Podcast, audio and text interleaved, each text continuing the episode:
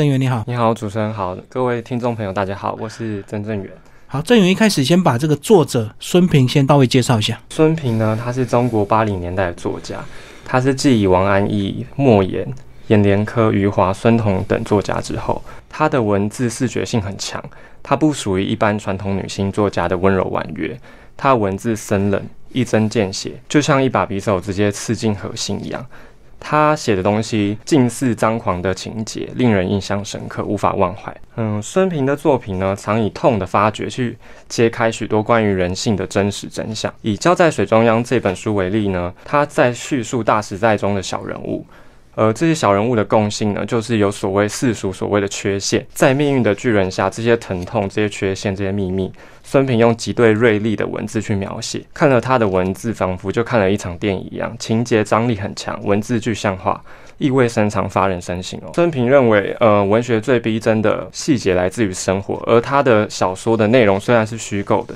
可是核心所表达的东西依然能打动人，而且常常来自他的生活中。他经常以小人物、底层身份的人去作为书写的对象。他从小就生活在很小的县城里，所以经常接触这些边缘底层的小人物，因此他很熟悉他们的生活方式。孙平他是八零后，可是他写的这三篇好像感觉都是中国大陆比较早期的那种农村意象，对不对？对，其实他的写的年代画很长，是从比如说一九六零跨到一九九零，因为他有一个成长的阶段。好，那接下来我们就从书名先帮听众朋友介绍。这个书名取的是《浇在水中央》，也是其中的第一篇的这个中篇。为什么你会选这篇呃来当做书名？作者之所以取这个“浇”，它可以作为一种意象的呈现。呃，我先讲一下这本书的内容，好了，再讲这个为什么要取这个名字。这本书是由三篇中篇的小说组成嘛？刚刚大哥有讲，它是小人物的视角做出发。揭露大时代下的无奈跟绝望，然后面对生命的困顿荒诞，他们试图与命运对抗，在黑暗中寻求细微的光。而无论结果的好坏，他们活着就是与命运抗争的一种存在方式。然后为什么会取胶呢？胶可以理解为水妖或水怪，嗯，也可以理解为。美丽而诡异的人鱼，不论从哪个角度来理解，都是世间道路的一种。世间上有很多道路，不同的道路，困难的、艰苦的。而小人物也是世间上道路的一种，虽然艰辛无奈，但也是一种倔强的存在，所以取名为“娇”。里面总共分为三篇的这个中篇小说，那是我们就先从第一篇，也就是这个呃书名的这个文章呢，叫做《浇在水中央》，先帮我们把这个稍微剧情介绍一下。它故事是以废墟的铅矿厂作为开场的背景。读者展读几页之后，可以马上感受到故事文本中森冷、荒芜、残破的废墟感。然后呢，可以看见一个这个位主角，他是穿着西装、打着领带的男人，他叫做梁海涛。他之后就叫他这个名字。他穿梭在废墟的铅矿厂及杳无人烟的深山野林之中，因为他的打扮非常的体面嘛，然后所以形成一个很强烈的对比。然后呢，这个打扮体面的男子，他杀了一位叫做范柳亭的男子，并把他深埋在深山的湖里，成了一个不可告人的秘密。然而，这个梁海涛总是去找这位死者的父亲范廷涵，他找他干什么呢？他找他借书。嗯，范廷涵这个人呢，他因为早年脊椎受伤，所以他背部长成一座驼峰，驼峰就是他一个像一个倒 U 字形的那个样子，造成他的行动非常不便。而梁海涛不断来找他。就是帮他整理院子啊、煮饭啊、搬运东西等等。在他们一来一往之间，范听涵似乎好像发现了什么，浑浊不清的真相似乎就是渐渐露出来、浮出水面了。范听涵似乎早就知道梁海涛是杀害他儿子的凶手，但为何不揭穿他呢？而梁海涛不断去找范听涵的动机又是什么呢？他想要确认什么呢？或者是说，难道对梁海涛来说，这是一种对他来说是一种救赎的方式吗？关于善恶之间、罪行与宽恕之间。梁海涛与范廷涵之间的微妙关系是很值得思考的问题，可以让读者去发掘跟去思考这个问题。其实他不停的去找所谓这个呃死者的父亲，到底是一种赎罪的心理，或者是想要打听一些什么细节，其实在里面并没有很清楚，对不对？若有似无，但是其实它的重点似乎不是在这样的一个故事架构上，它的重点不是在这情节的发展，而是作者要去探讨为什么他要这么做。对整件事情的事发经过，其实我觉得这个作者呢，孙平他的文字非常的美，尤其他在描述一个孤独的矿场，他一个人回到那个矿场，然后就地就在里面居住，然后开了一个小饭馆这样子。你要不要念一段文字给我们大家欣赏一下？后来的很多年里，我都不舍得告诉任何人关于这个湖的存在，仿佛这就是一个只属于我和这个湖之间的秘密。我一直记得我第一次跳进这个湖水里游来游去的感觉，像从干燥陌生的生活里挤进了一道潮湿的裂缝。后来我一直相信这片湖就是世间留给我的一道缝隙。我走出铅矿的大门，再次跟着河流往深山里走去，走进那片阴森的密林。走着走着，忽然有一片湖水像梦幻一般出现在我的眼前。无名湖看起来和五年前一模一样。碧绿的湖面静得可怕，一丝皱纹都没有，似乎在这几年的时间里，它不曾被任何东西打扰过。我先是在湖边静坐了一会儿，然后站起身来，佯装着散步，仔细观察了一番周围，不见人影，只有无边的密林和树忽掠过的鸟影。我脱了衣服，慢慢潜入水中，以免惊起太大的波纹。好，那其实呢，刚刚那段文字里面呢，有个关键字啊，非常的美，叫做呃，我一直相信这片湖就是世间留给我的一道缝隙。这句话特别帮我们解释一下。梁海涛呢，他把范柳亭这个秘密藏在山中的湖，而这座无人知晓的湖，就是世间留给梁海涛的一道缝隙。当梁海涛在湖中游泳的时候，他会感受到压力。罪恶，甚至有一种解脱的感觉，各种情绪交集在一身，就是这道缝隙，他能躲进去，也容易感受到窒息。我相信这片湖除了是事件给梁海涛的一道缝隙外，也是一道烙印很深的伤疤。然后里面其实还有另外一个角色，对不对？就是这个被害者的女儿。然后其实一开始都没有人知道她住在这个院子里面，到最后呢，她的角色才慢慢凸显出来，尤其在最后的关键里面。是，我觉得这个孙女她是扮演着一个很叛逆的存在，嗯，因为她一开始她就是离开，不常出现在这个落雪爷爷家，对对对，他后来的出现，他其实我觉得他有一部分跟爷爷非常的像，他们都代表着宽容跟遗忘，他也是。渐渐的，对这个梁海涛，在他们的一一来一往之间，他好像渐渐的，我是个人觉得他是有点原谅他这样。是从一开始的怀疑到最后选择原谅，就对。对对对。但这个部分，我认为是读者可以去揣摩、去猜测的，就是这他也不是一个正确的答案，并没有写的很明确。对，并没有写的很明确。嗯嗯嗯。然后它这整个时空背景也是在中国大陆早期，对不对？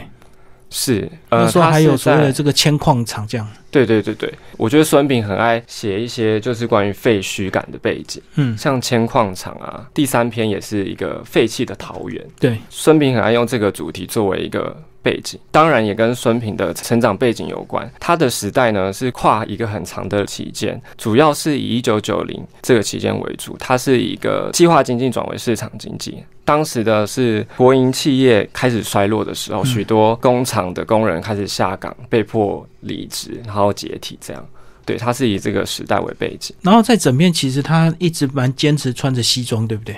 是，虽然在那个小镇上非常的这个突兀，可是，呃，这个好像是有点他的一个保护色。梁海涛他总是就是穿着西装，打扮的很体面嘛。我认为他在这个故事中，他必须让自己维持很体面，似乎只有这样子，他的生活才不会跟他的人生一样沦落下去。他是用一种外在的形式去做精神上的抗争，哦，就维持他最后的那么一点尊严，就对，对对对，嗯，是他唯一的一点尊严。好，我们来聊第二篇，第二篇叫《天体之诗》，其实也是蛮长的一个这个呃小说。是，那其实里面呢，就是一个主角，一个这个逃离城市、逃离教学的一个这个算是传播系的教授吧。所以他到一个这个荒山野岭中，想要拍一点东西，这样子就遇到了李小燕。对，《天体之诗》这一篇呢，是在讲一个大学教授因为厌倦了大学教书生活，于是打算想拍一部自己都可以被感动的作品。他辞去教职，脱离了体制，然后去拍电影纪录片。然后他就是在辗转之间，他想要找主题嘛，他就是一到处寻觅，然后遇到了李小燕。他发现李小燕是他很想要拍的东西。嗯，他的那个背景是在灰暗的北方县城哦。大学教授想拍一部关于李小燕的纪录片，关于一个废墟的工厂，关于一些被迫下岗的工人。与李小燕第一次见面是在监狱的门口。嗯，那时候李小燕刚出狱，她在监狱待了十五年。因为他杀了工厂的厂长，然后李小燕的样子与动作十分不像所谓的正常人哦，就是他们所谓的正常人，在监狱消耗了十五年，这时间是虚晃的，是空荡的。她长了些许白发，但内心似乎又住着一位就是小女孩。他非常神经质、恍惚，然后与世俗格格不入。然后呢，导演与这个李小燕相处久了，发现李小燕她有一种惯性的自我欺骗哦。嗯，李小燕的幻想似乎都是具有表演性质的，她想要证明给谁看？比如说，他做的诗，他喜欢作诗，这些幻想、这些谎言，对李小燕来说，似乎比现实更真实、更美好。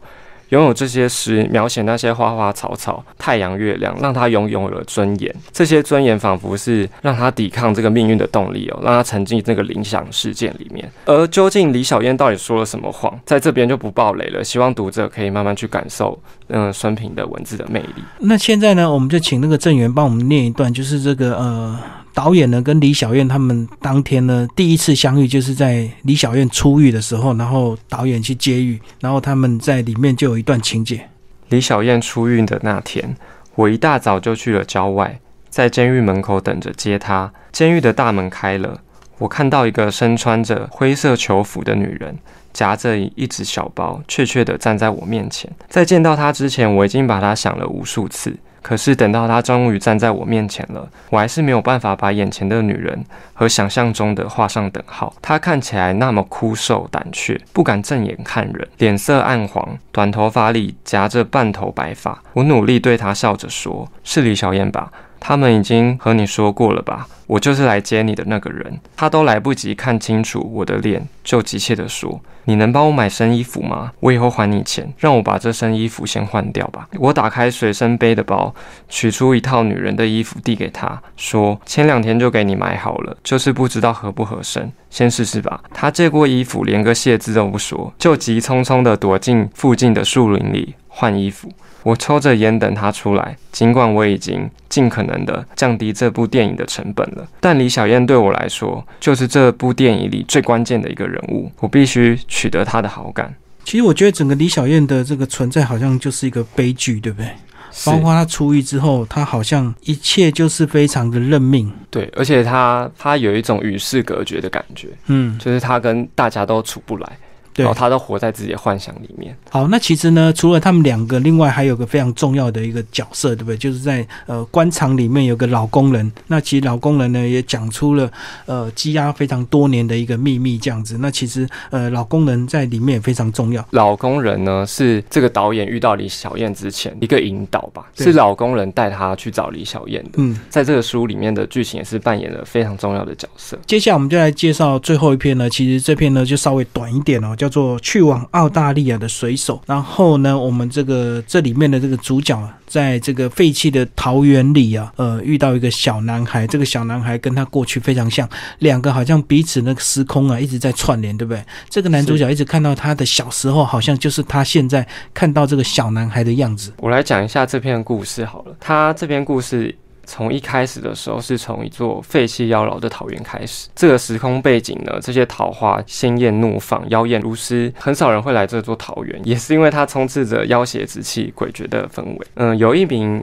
叫李小调的男孩，总是在桃园里玩耍，手持着玩具剑挥舞。主人翁他叫做宋淑清，他发现这名叫小调的男孩，觉得他们如此相似。这位小孩呢，他嘴里总是嚷嚷着：“爸爸去澳大利亚了，不久就会回来。”然后宋初清就觉得仿佛好像看见了四十年前的自己，对，是，所以他想要在这个男孩身上找回他遗失的童年。宋初清这个主角，他的母亲有帕金森氏症，身体一天比一天迟缓衰落。宋初清从小就没有爸爸，与母亲相依为命。面对小调，宋初清拥有着一个很复杂的情感，他既又想要伤害他，又想要保护他，就两种情绪共存着。认识小调，这样仿佛就能更接近自己的童年一点。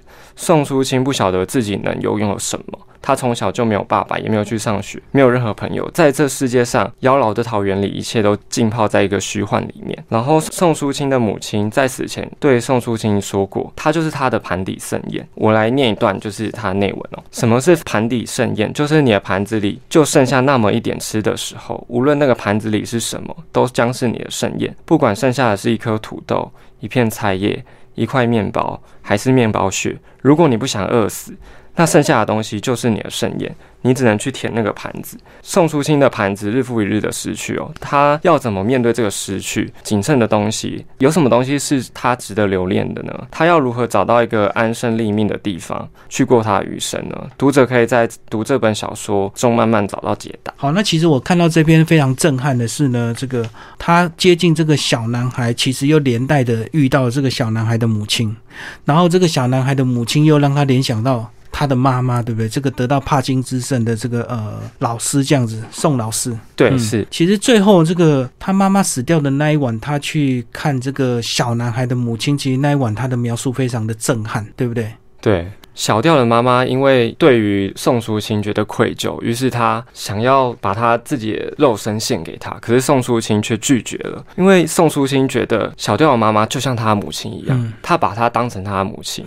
然后有一种病态式的依赖，因为她母亲已经过世，对，所以她把这个情绪转移到那个小调的妈妈身上。而且宋淑清在一开始遇到他们母子之前，她居然想要照顾他们，还说这个每个月她还会呃愿意养他们，那这样子其实。有非常这个奇妙的感觉，一般人可能会以为说他是不是喜欢他妈妈，其实并不是，他只是把这个小男孩的母亲联想成他的妈妈。或许过去他的妈妈因为也是单亲这样照顾他，所以让他有那种病态式的这个依赖，对不对？对，因为他就觉得那小调就是他自己，嗯，所以他的母亲就是他的母亲，而且他那时候正面临了他母亲一个病危的情况哦，最后他母亲也就是过世了，所以他就后来就把小调的妈妈当做自己的妈妈。其实，在病危到这个离开呢，中间还有很多过程，在小说的剧情里描述的非常的详细，包括这个失智的老人，他可能会失禁啊，那其实这个宋淑清呢，都要一回家，他都必然要去打扫、去整理，面对这样。这样的一个窘境，他居然能够非常沉稳的去面对这样的一个生活。我认为宋淑清他面对这个这场灾难哦，就是他妈妈得了这个病，然后行动迟缓，最后连动也不能动。可是这是宋淑清最后的筹码，他觉得他妈妈就是他。生命中唯一的亲人，唯一的依靠，对，唯一的依靠，所以他觉得做这些事情对他来讲根本没有什么。然后呢，这个废弃的桃园里呢，本来有三座坟，在一开始讲了三座坟头，对，到最后变了五个坟头这样子。那其实故事的描述呢，当然有一些悬疑的地方了，但是我相信这个悬疑的地方就是让读者你要自己去阅读，才会能够享受那个乐趣。其实那个小男孩后来到哪里去，没有人知道。然后在澳大利亚的这个爸爸到底后来怎么样出现？怎么样回来？有没有回来？也没有人知道。其实故事就是这样结束掉了。读者可以去感受一下那个作者他孙平的文字的魅力。最后，你觉得这三篇有没有这个共同性啊？除了这个孤独废弃感之外，包括呃人生的一些比较黑暗面的之外，还有哪一些是共同性的？他们都是小人物的故事，而他们都不甘命运而做一些某种程度的抵抗。许多地方可以让读者去思考善恶的定义。再来就是去性别化，就是主角都是男性哦，而孙平这个作家是女性。呃，孙平有表示他想要挑战自己，不让自己被性别框架，借由书写能做不同的多。多种尝试哦，不被局限住，可以写到更宽广的地方。然后你刚刚有讲到，其实这三篇的这个主角都是男生哦，那其实他们的性格也有一些差异化，是不是也帮我们把他这个人物设定主角的部分跟我们介绍一下？主角部分呢，第一篇是梁海涛嘛，第二篇我介绍李小燕好了，第三篇是宋淑清，他们之间的共通性就是他们是大时代小人物嘛，而他们都有一种某一些缺陷，在这个时代是无法被接受的缺陷，甚至要隐藏起来，成为深层的秘密哦。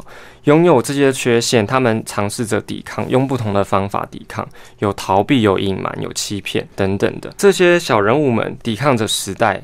抵抗着体制。梁海涛的故事中，他必须让自己维持很体面，必须穿着西装打着领带，维持体态。似乎只有这样，他才不会跟他的生活一样沦落下去。以这种外在形式去做精神上的抗争。而李小燕写诗，呈现某种他所认为的理想状态。诗里的花草、月亮、星星等等，是他所寄托的。尽管身边的人不以为意，甚至觉得李小燕不切实际，但在生活上那些无法抵达的地方，在他人的眼里。李小燕是没有文化、没有文凭的，她仅能靠写诗来完成她所认为的文化水准。所以，李小燕的幻想是掺杂着表演性质的，而在某种程度上，她与世隔绝，却又希望被这个世界认同。于是，她创造了诗的世界，把自己放在里面。而宋淑清呢，她代表一种失去，甚至她从未拥有过。他的童年，所以他在桃园里遇到小调的时候，才真正发觉那是他四十年前的自己。宋初清代表某种的不完整，因此他在不断找寻挽救，寻找他失去的童年，挽救他行将就木的妈妈。他剩下的不多，在一个时代体制里，他就这么存在。但如此虚妄，他用力的活着，这难道不是一场徒劳而已吗？最后，我想说的是，这篇小说是在讲时代下的小人物嘛？我想说的是，不管如书中的小人物，还是现在的我们。我们都存在这个世界的道路上，人无法脱离时代，而这世界又这么难以揣测，甚至我们根本无法改变什么。如浇在水中央的梁海涛，他必须维持体面，支撑下去，以外在的形式去巩固他的内在精神。所以，不论用什么方式。